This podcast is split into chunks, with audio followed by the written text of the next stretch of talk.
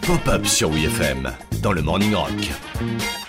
Aujourd'hui, Bourtapipe et Réviste et Nœud Marin, il y a Popeye dans Pop-Up. Style le grand playboy des fonds marins. Popeye est un personnage de bande dessinée américain créé il y a plus d'un siècle et devenu célèbre dans les années 30 après avoir été adapté en dessin animé par les légendaires studios Fleischer. Depuis, Popeye a traversé les décennies sans jamais vraiment disparaître du paysage, même s'il n'a jamais réussi à endiguer la domination totale de Mickey Mouse. C'est pourtant pas faute d'avoir essayé. J'avais d'abord pensé à une énorme tapette à souris géante. On sait pas pourquoi, mais la seule exception à la règle, c'est le Japon, où les aventures de Popeye sont plus populaires que celles des studios Disney.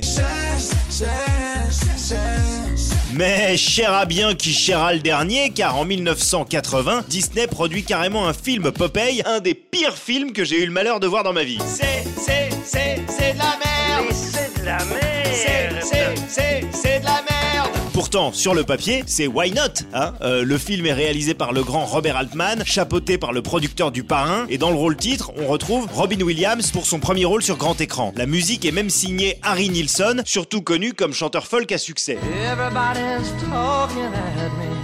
Le souci, c'est que Robert Altman, réalisateur reconnu, est complètement en roue libre, investit tout le budget du film dans la construction d'un décor hyper cher à Malte et dépense le reste dans la consommation d'alcool et de cocaïne qu'il partage avec Harry Nilsson qui a carrément fait installer un studio d'enregistrement sur le lieu de tournage. Copain comme cochon. Pendant ce temps, les acteurs font n'importe quoi, les techniciens pareil, et au moment de tourner le combat final contre la pieuvre géante, il y a plus une thune, donc on fabrique un vieux poulpe en mousse, déjà ridicule à l'époque. Ça fait le pitcher, wesh. Depuis, euh, il y a une malédiction Popeye et aucune nouvelle adaptation n'a vu le jour malgré des essais hyper alléchants en animation 3D. Le seul mec qui semble y croire aujourd'hui, c'est Flea des Red Hot Chili Peppers qui dit que c'est le rôle de sa vie.